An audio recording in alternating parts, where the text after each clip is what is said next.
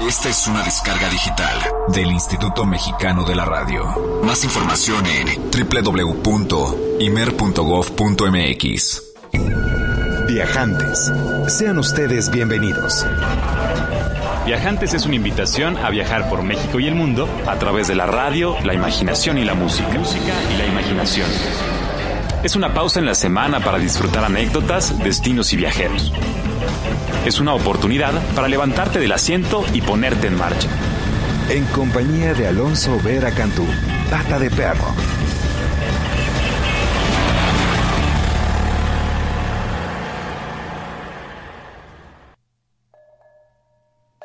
Muy bienvenidos sean todos ustedes a Viajantes, a Pacabar, como dicen en Indonesia, ¿cómo estás?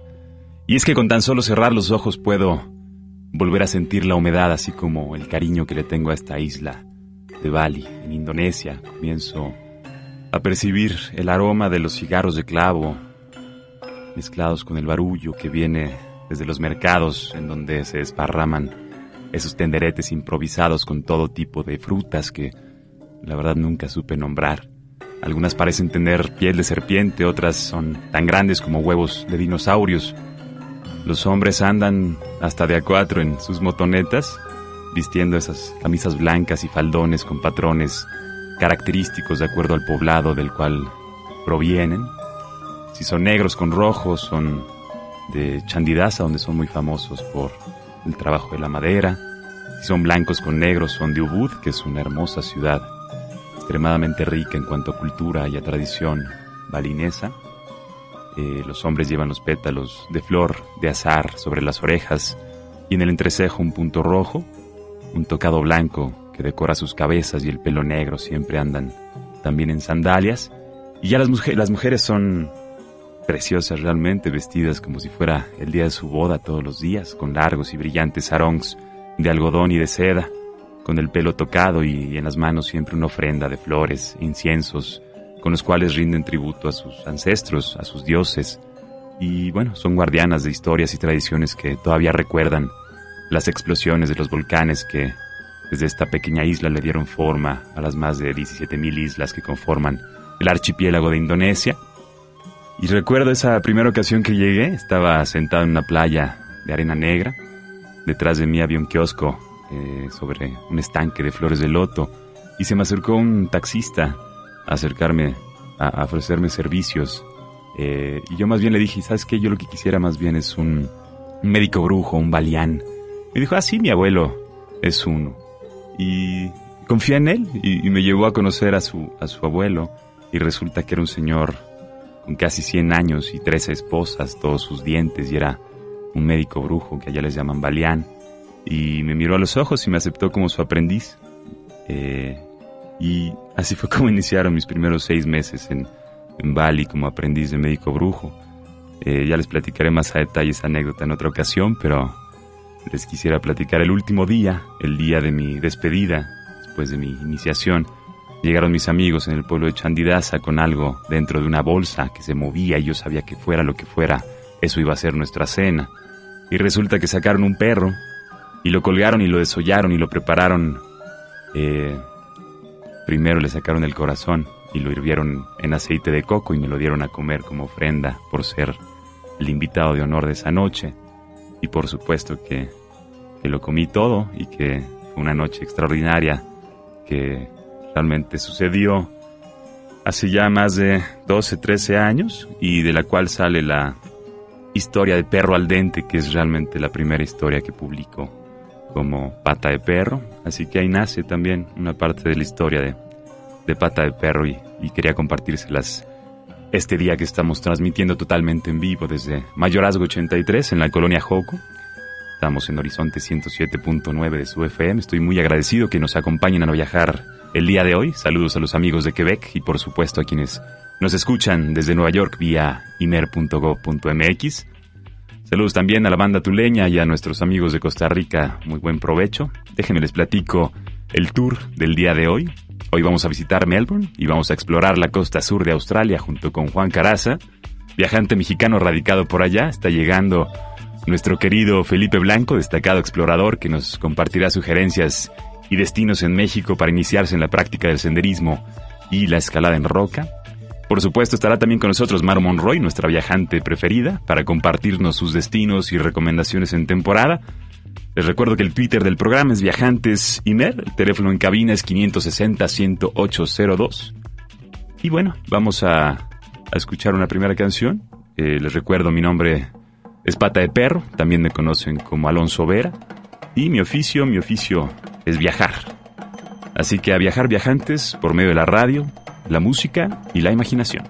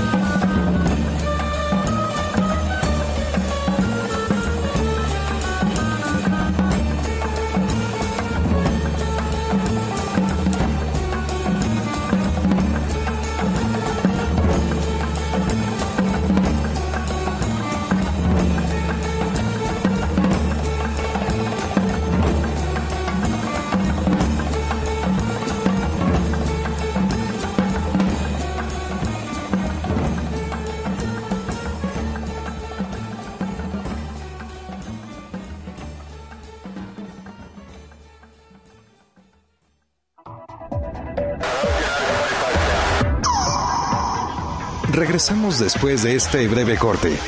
Comuníquese al 560-10802. Escúchenos en todo el mundo por www.horizonte.imer.com.mx.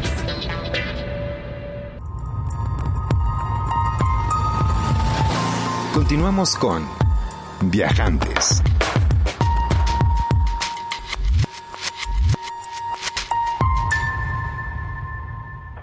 Muchas gracias por seguir acompañándonos de viaje aquí en Viajantes. Estamos transmitiendo totalmente en vivo y vamos a comenzar nuestro viaje por Melbourne, Australia, que es la capital del estado de Victoria, la segunda ciudad más poblada de Australia.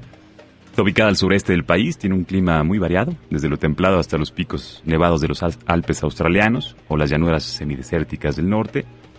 Fue fundada en el siglo XIX, 1835. Tuvo mucho crecimiento durante la mitad del siglo XIX, ya que fue sede de la fiebre de oro. Y funcionó como capital del país entre 1901 y 1927. Canberra, no Sydney, es la capital del país, por si se lo preguntaban. Muy famosa por el fomento del arte y la cultura. casa de numerosos artistas visuales que hacen de la calle su lugar de trabajo, por supuesto.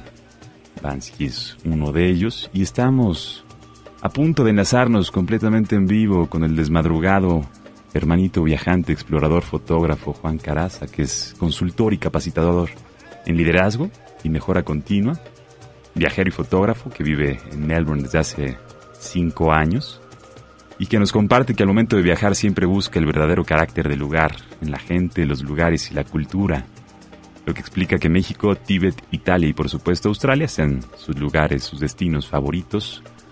Estás completamente en vivo, mi querido amigo Juan, aquí en Viajantes, bienvenido.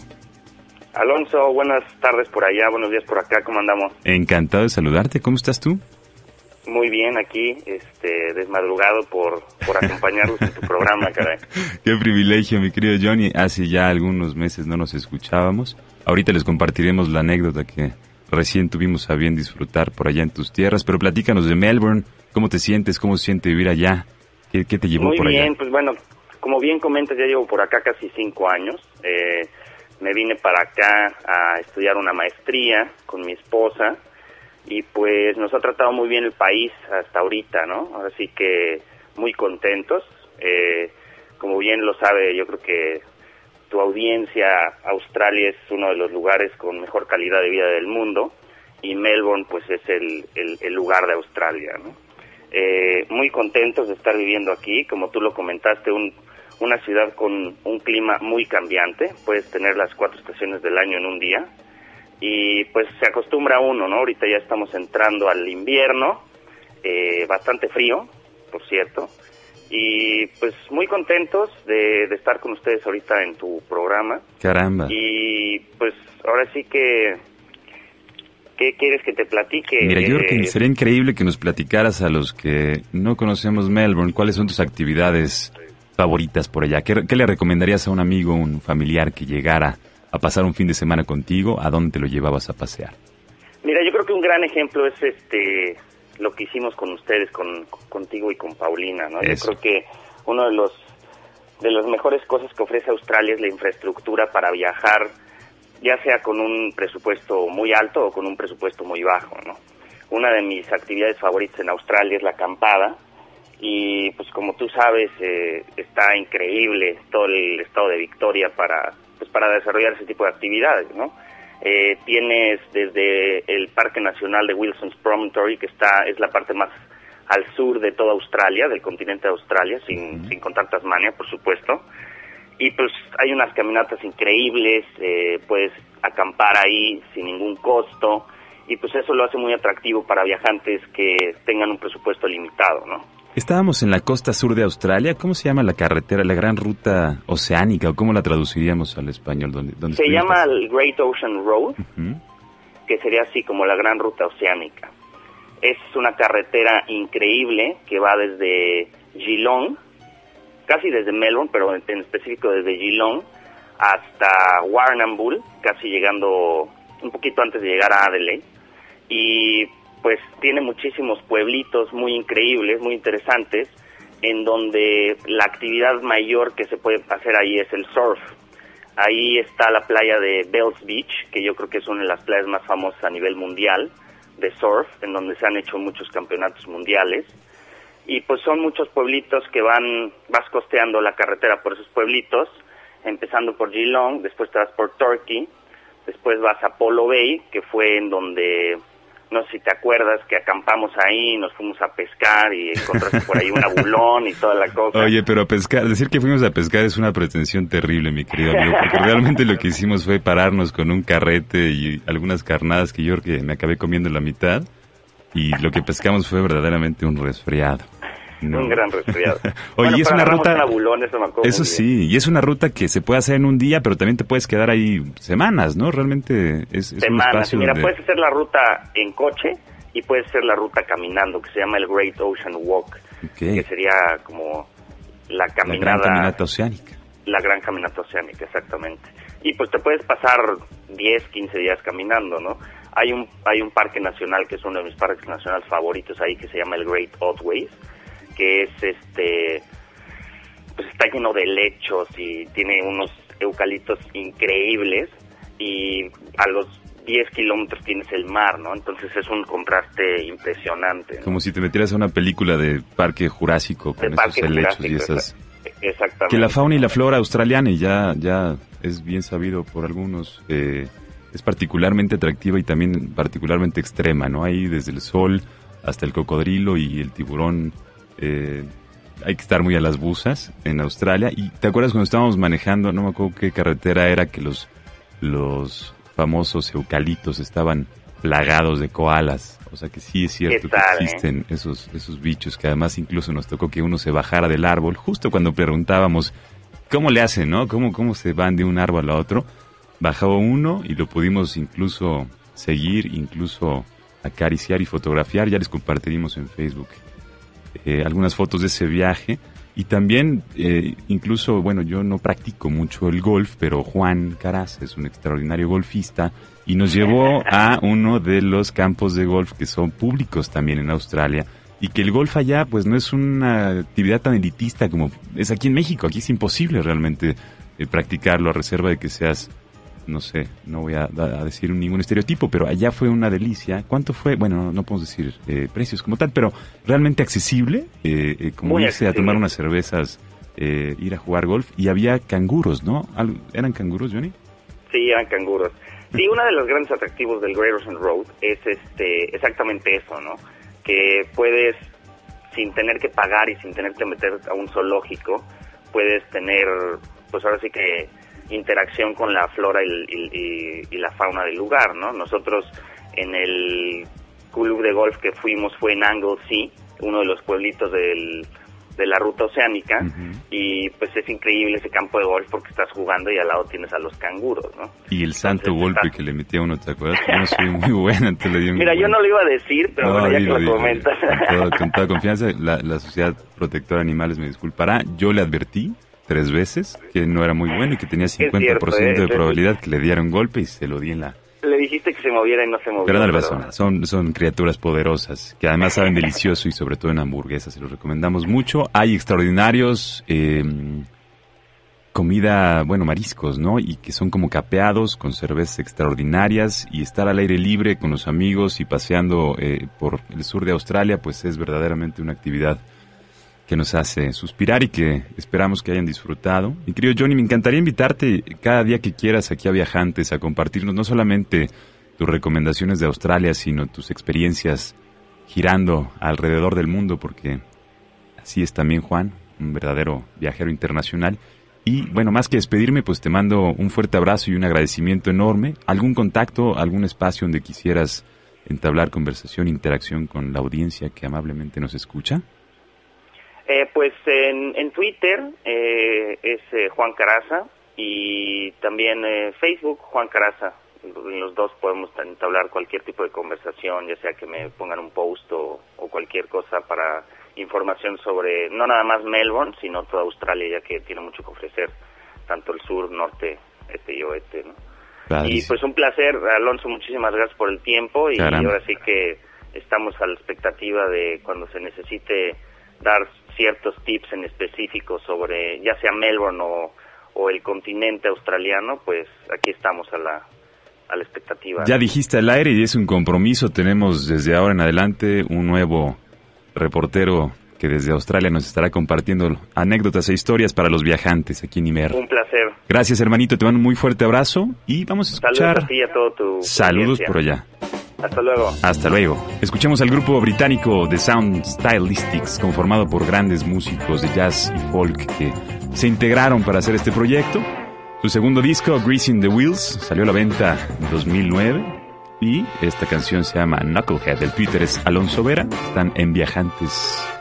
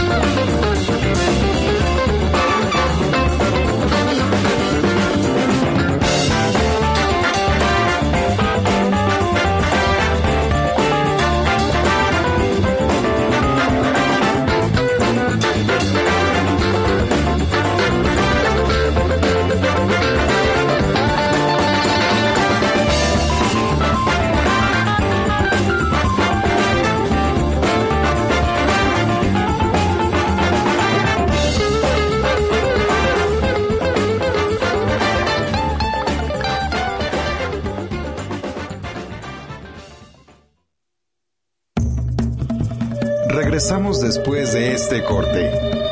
Comuníquese con nosotros. Twitter, arroba Viajantes. O llámenos al 560-108-02. Continuamos con Viajantes.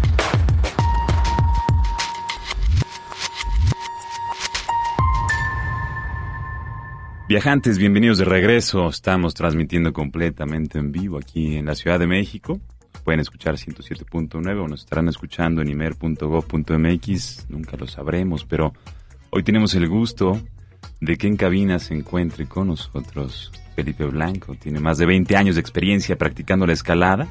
Me acuerdo perfecto cuando todavía de niños era el amo y maestro del pasamanos practicado ascenso a montaña y gran pared en Europa, Asia, Australia y América del Norte, y el senderismo lo ha llevado a Nepal, Nueva Zelanda, Canadá, Estados Unidos, México y Perú. Ha abierto rutas de escalada en el Estado de México y además es guía de volcanes en el país. Para él la escalada, más que un deporte, es una filosofía para viajar y conocerte. No es una competencia contra otros, sino contra uno mismo. Bienvenidísimo, mi querido amigo, a esta tu cabina de viajantes. ¿Cómo estás? Alonso, ¿cómo estás? Gracias por la invitación este, y por permitirme hablar de un tema que me apasiona tanto. ¿no? Es un una delicia poder estar aquí contigo platicando justamente de eso. Felipe y yo hemos tenido el gusto de viajar en algunas ocasiones. Así es. De hecho, exploramos juntos el Blue Hole, el hoyo azul, allá en Belice. Es un extraordinario buzo también, no sé por qué no lo agregó aquí en su sinopsis, pero el día de hoy estamos platicando sobre la escalada. Así que platícanos Querido Felipe, ¿qué es la escalada? Eh, y alguna anécdota, alguna historia que nos quieras compartir. Bueno, pues como lo mencionas, llevo ya casi 20 años escalando aquí y allá. Jamás lo tomé como una, una profesión, pero bueno, el, el, hobby se ha quedado y realmente se ha vuelto una parte de mi vida, ¿no? Muy importante. En cuanto me decías de una anécdota, pues te puedo contar anécdotas de montaña, de roca, este o de senderismo, no sé cuál quisieras escuchar. Yo recuerdo una muy agradable que me platicaste y más que agradable, impresionante de cuando fuiste a, a las Anapurnas, ahí en, en, Nepal. Ese fue un viaje muy interesante y también muy arduo, ¿no? La manera en la fue realmente una expedición. Estuvimos tres meses en Nepal, llegamos por India, este cruzamos ahí la, soy muy malo con los nombres, pero la frontera norte y este lo que hicimos hacer fue dar una vuelta al macizo de los Anapurnas, un macizo de, montañas, hay casi, bueno, está el Anapurna Sur que son 8000 metros, pero también está el Anapurna 1, el 2, el 3, el 4, es un macizo muy importante de montañas. Y esa fue una combinación de senderismo y de escalada. Eh, tuvimos tres objetivos que les dicen trekking peaks. Realmente no son picos de 8000 metros, sino, pero aún así necesitas licencia para escalarlos, ¿no? Entonces cogimos tres de ellos y los planeamos en un recorrido que al final de al final del viaje terminó siendo 57 días. Estuvimos este con el backpack y caminando ahí, fue una experiencia este, digo, muy interesante, muy intensa. En la noche, ¿cómo era una tienda de campaña, por supuesto? Sorprendentemente, Nepal tiene una infraestructura. Realmente las montañas, este, ahí son la generación de, yo creo que de los mayores ingresos del país, ¿no? Entonces están, eh, sorprendentemente tiene una infraestructura interesante, no hay hotelitos casi en todas las estaciones. Es un trek que puedes hacer, no tiene un grado de dificultad muy difícil, no, no es tan técnico. De hecho ves muchos este, europeos con sus sherpas cargándoles y ellos van cargando un backpack de, de 10 litros tomando fotos y realmente es un viaje muy recomendable hasta para niños, ¿no? Bueno, sí tienen que tener cierta edad, pero la infraestructura está bien. Ahí escogimos ciertas montañas y nos íbamos desviando en el sendero. Eso fue lo que nos tomó más días. Creo que el sendero, el, el, puro camino son 18 días de caminar. Nosotros lo extendimos a 57.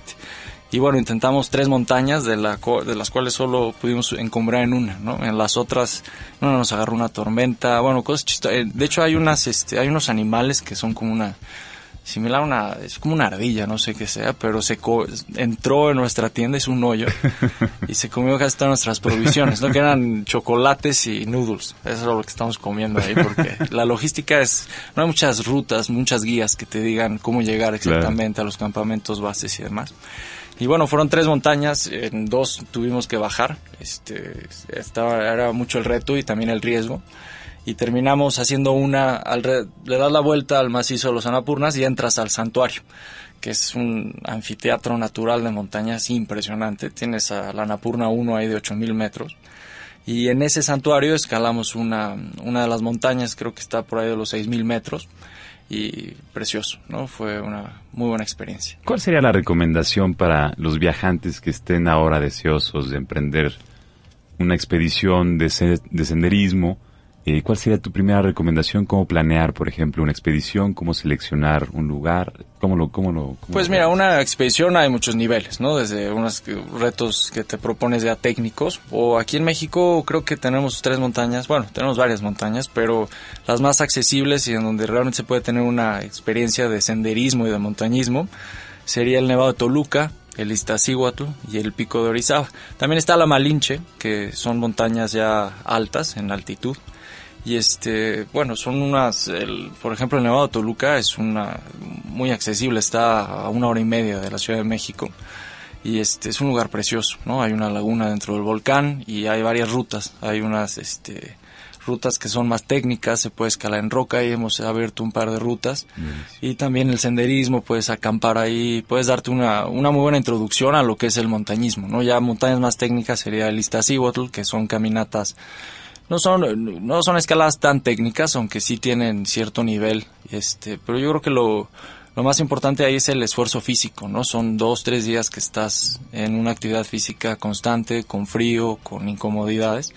Pero bueno, hay momentos, el 10, yo, yo diría que el 80% estás un poco sufriendo, pero ese 20% restante son momentos muy, muy diáfanos, ¿no? Son experiencias que se quedan contigo, que te crean, ¿no? Te forman y no es algo que, te quedas y son experiencias muy, muy bellas. ¿Qué has aprendido de, enfrentarte contigo mismo más que con la naturaleza, ¿no? Dice que uno, uno se enfrenta con la naturaleza cuando sale al campo y realmente más bien es con uno mismo. claro, sí, es un poco el cliché, pero es muy cierto, ¿no? En realidad ese, el montañismo como tal y la escalada en roca igual, no es un deporte tan competitivo, ¿no? no obviamente siempre estará el quien escaló más o más alto, pero yo creo que el 90% del tiempo es una experiencia muy personal, ¿no? Es una convivencia con la naturaleza. Aquí en los Anapurnas, yo recuerdo ya los 40 días de estar caminando, te fundes, ¿no? Es una meditación, el mm. caminar, llevábamos muchísimos kilos ahí, pero al final nos, te fundes con los elementos, ¿no? Es una meditación como activa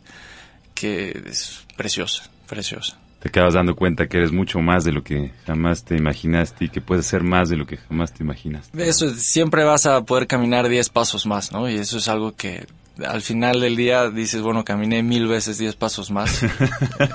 Empujas tus límites, ¿no? Con El decimosegundo segundo aire. Si te parece bien, vamos a escuchar a nuestra querida amiga común Jessica Halstead Smith conocida como Jess Melodías, viajante que tuve el gusto de conocer en Laos hace más de 15 años, que vive en Melbourne, que por eso la trajimos a, este programa, y que con su voz que realmente es particular y con su dulzura y su canto en términos genéricos, pues nos llevará de viaje. Esto es Viajantes. Estaba viajando, paseando por ahí oriente me encantaba por su locura y color. Sus calles están llenas de vida y muerte y todas clases de hundimiento entre los dos. Todos los extremos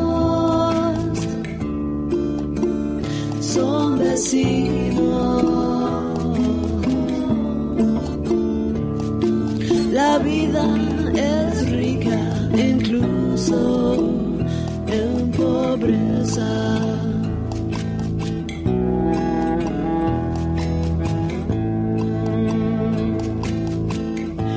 caminaba sola bajo la fría nieve.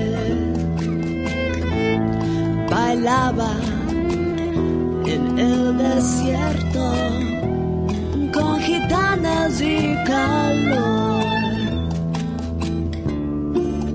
Todos los extremos son vecinos. La vida es rica incluso pobreza.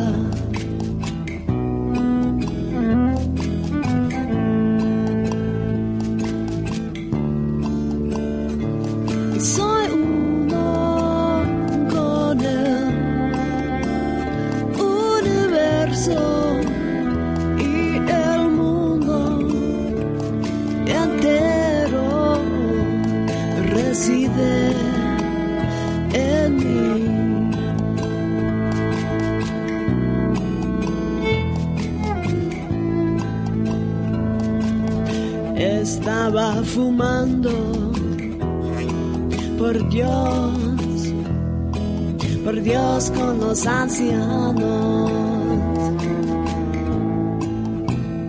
Para disfrutar con los jóvenes la fe creció.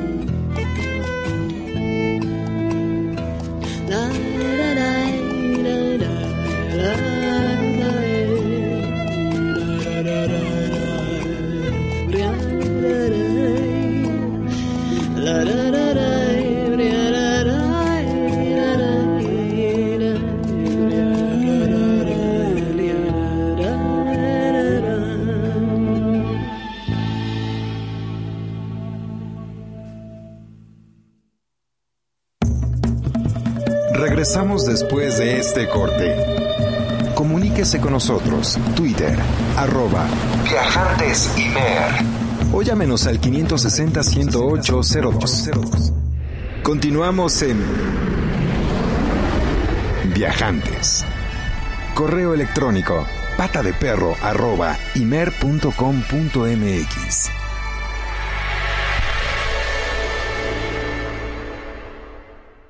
Qué rico es viajar cuando uno está bien acompañado como esta tarde. Saludos, muchos saludos a mi querida Gaby Barkentin que nos escucha mientras escribe. No hay disciplina más deliciosa que escribir y escuchar buena música y de viajes, así que gracias Gaby. Y estamos, bueno, transmitiendo completamente en vivo desde la cabina de Horizonte 107.9 que hoy ha viajado y visitado Bali y Melbourne y estamos ascendiendo algunas cumbres de México y el mundo, pero vamos a escuchar a nuestra viajanta Maru Monroy que nos va a dar sus recomendaciones de temporada y sobre todo las recomendaciones para aquellos que desean viajar en crucero. Ya les platicaré yo mi postura para con eso, pero vamos a escuchar la columna de Maru, Maru Monroy.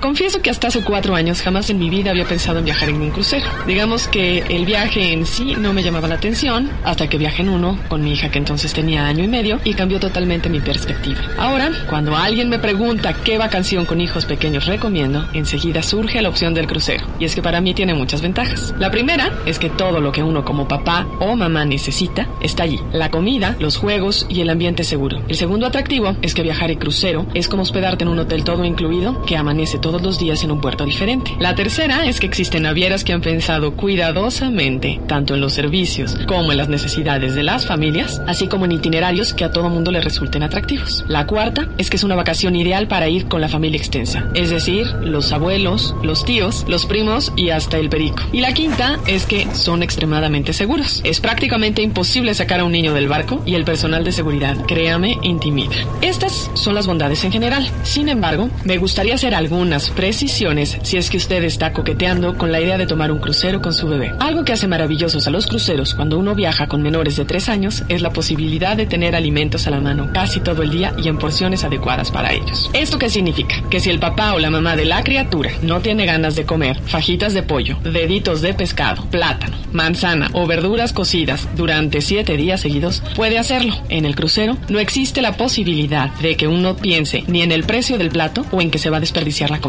Uno simplemente puede servirse una probadita para el niño. Los papás también solemos viajar cargando hasta con el perico, porque para entretener a los chamacos hay que llevar el celular de mentiritas, el osito de peluche, los cuatro juguetes con los que juega habitualmente en el coche, y si ya va a la escuela o a la guardería, las crayolas y las hojas en blanco para que dibujen. Adivine que muchas navieras también tienen convenios con fabricantes de juguetes y materiales educativos para que las familias los usen, los prueben y aprovechen el primer puerto para comprarlos. Incluso hay fabricantes que utilizan los barcos como una especie de focus group para probar nuevos juguetes. En prácticamente todos hay sesiones de juego organizadas para papás y niños y luego uno puede acercarse a los animadores y pedirles prestado uno de los juguetes para llevarlo al camarote. O evidentemente tendrá que devolverlo al final del viaje. Con los fabricantes de material educativo sucede algo similar. Uno puede acercarse al club de niños y pedirles, por ejemplo, ya sea en préstamo o a veces como regalo, hojas, pegamento, crayolas, lápices de colores, plumones y cuantas cosas se le ocurran para hacer manualidades. Y principalmente para dibujar. En cuanto a los itinerarios, le aconsejo que tome en cuenta algunos puntos para hacer más placentero su viaje. La mala noticia, porque los cruceros no son perfectos, es que prácticamente en todos los barcos está prohibido que los niños que no controlan esfínteres se metan a las albercas. No tiene sentido insistirles a los salvavidas que uno lleva unos pañales buenísimos para la alberca. Si viaja en una temporada de calor extenuante y el itinerario incluye varios días de navegación, piénselo dos veces. Quizás sea una mejor opción elegir un viaje por climas más templados u otra temporada del año para hacer el mismo recorrido. Será imposible que su bebé se meta a la alberca. Personalmente, le recomiendo que las paradas sean en ciudades o poblaciones en las que no haya mucho que ver. Por favor, no me malinterprete. El ritmo de los niños es otro, y adaptarse a horarios y lugares les cuesta más trabajo que a un adulto. Mejor pregunte si hay parques, áreas verdes, playas o un espacio en el puerto donde puedan quedarse tranquilamente con ellos a retosar.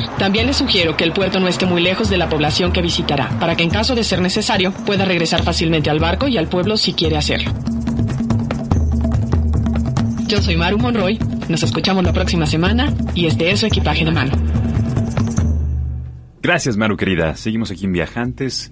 560-10802, el teléfono en cabina. Estamos viajando con Felipe Blanco y nos está compartiendo sus recomendaciones, sugerencias para iniciarse en la disciplina noble del senderismo y de la escalada en roca aquí en nuestro país. Así que Felipe, bienvenido de vuelta aquí a Viajantes. Gracias, Alonso, gracias. ¿A dónde vamos a, a viajar? Llévanos, recomiéndanos un destino cerca de la Ciudad de México para los que deseemos emprender nuestra primera travesía y explorar las bondades de la disciplina, del senderismo y la escalada en roca. Bueno, en la escalada en roca, especialmente en la Ciudad de México y cercanías, hay muchos lugares. Mucho depende de la disciplina, porque dentro de la escalada en roca hay varias disciplinas, ¿no? O técnicas de subir. Este, probablemente para la escalada en el interior o es grieta, eh, subes la piedra utilizando las grietas que hay en la pared. Está la Coconetla, que está ahí en el Parque Nacional de los Dinamos, este, en el sur, en la Magdalena Contreras. Y también hay un lugar muy bonito rumbo a Querétaro, este, todavía es Estado de México, se llama Culco. Es la Cañada de la Concepción, son lugares, además de naturalmente ofrecen mucho, son muy buenos para es- practicar la escalada en roca interior. Para la exterior o deportiva, que ese es otra tipo, otro tipo de escalada, probablemente los lugares más, este, ma- bueno, cerca de la ciudad que más relevantes son, son los remedios, que también está aquí muy cerca de la ciudad, rumbo a Naucalpan. Está este Gilotepec, que también está como unos 10 minutos antes de Aculco. Bueno, no 10 minutos, pero es eh, en la misma dirección. ¿Diez minutos manejando tú? Eh, Como te bueno, conozco. no, ya son otros tiempos. Pero también este Gilotepe- en los, en los dinamos. También el primer dinamo y el segundo dinamo para la escalada deportiva son importantes. Digamos que los dinamos podría ser nuestra sugerencia de hoy para los viajantes que deseen emprender su primera travesía. Tengo entendido que hay más de 200 rutas ahí para, para aprender. Hay 200 más de 200 rutas y todo tipo de escalada, está muy accesible y el lugar es precioso. ¿no? Es ¿Qué se necesita para, para iniciar? ¿Unos buenos zapatos, algún guía, eh, un curso, un libro? ¿Qué sé? ¿Cómo? Pues mira, yo creo que un buen amigo, ¿no? Ujú. Que sepa, sobre todo en la escala en roca, necesitas eh, saber cierta técnica de cuerdas y de equipo y no lo podrías practicar este nada más así, ¿no? Necesitas tener a alguien que te introduzca al deporte. Hay algunos gimnasios también en la ciudad donde podrías conocer a gente que te pueda llevar amigos, etcétera. Pero sí, eso es un es un deporte peligroso, ¿no? Conlleva cierto riesgo y hay que tener mucho cuidado en el manejo de las cuerdas. Siempre estás colgado y alturas, por lo que hay que tener cuidado, ¿no? Con eso. Felipe, tú eres un buen amigo, compártenos un contacto donde los viajantes puedan entrar en contacto contigo y continuar esta conversación que desafortunadamente llega a su fin, pero que bueno, es el inicio de un espacio que abriremos aquí, que esta es tu casa para que vengas a platicarnos frecuentemente, no solamente de tus experiencias, sino tus recomendaciones y sugerencias para los exploradores. Alonso, pues muchas gracias por recibirme. Este, yo creo que lo mejor es que me contacten por medio de tu programa. Perfecto. Aquí me podrías canalizar y les puedo recomendar, este, inclusive algún día si quieren ir a escalar, siempre hay gente que con las que podemos salir y realmente es disfrutar, ¿no? Un tiempo convivir con la naturaleza. Y este, aquí por medio de tu, de tu programa, programa, este, sin ningún problema, ¿no? Podremos canalizar esas llamadas. Blanks de Blanks, ciérrale. Muchas gracias por venir a Viajantes. Gracias a Están ti, ustedes Alonso. escuchando una delicia de programa acompañados por Felipe Blanco, Juan Caraza y bueno, desafortunadamente estamos llegando a nuestro fin. Quiero compartirles nada más dos, tres buenas nuevas. Una es que durante este fin de, se- de semana se está llevando a cabo la octava edición del Corredor Cultural Roma Condesa para conocer estas colonias a través de los corredores de arte, diseño, gastronomía y conciencia ambiental ccromacondesa.mx pueden conocer el programa. Nos vemos esta noche en la Plaza Río de Janeiro para disfrutar el homenaje al santo. Canadá ama México. La semana que entra es un buen momento para buscar y organizar tus viajes. Visita canadamamexico.com. Tienen algunas cosas interesantes que nos estaban compartiendo. Ya no me dio tiempo de detallarlo, pero visiten el sitio a ver qué se encuentran. Y por supuesto, Festival Internacional de Jazz de Melbourne. Estamos platicando de Melbourne. Es del primero al 10 de junio, así que buen momento para visitar allá a Juan, hacer esa ruta por el sur y por supuesto escuchar extraordinaria música como el Dr. Lonnie Smith, que será nuestra última pieza de la tarde. Yo me despido, les agradezco mucho la semana que entra, Vail, Colorado, Río en Aguas Blancas, Veracruz. Viajantes y mira el Twitter, mi nombre es Pata de Perro, mi oficio es viajar, así que a viajar viajantes.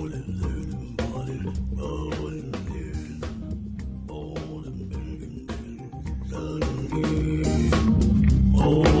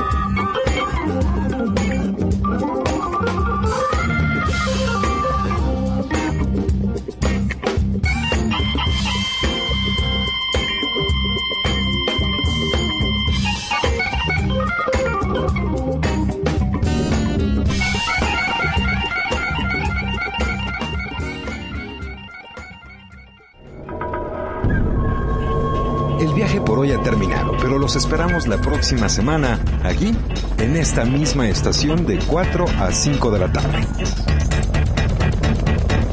Viajantes. Es una producción de Radio México Internacional para Horizonte 107.9 del Instituto Mexicano de la Radio. Viajantes. En compañía de Alonso Vera Cantú, Pata de Perro. Viajantes es una invitación a viajar por México y el mundo a través de la radio, la imaginación y la música.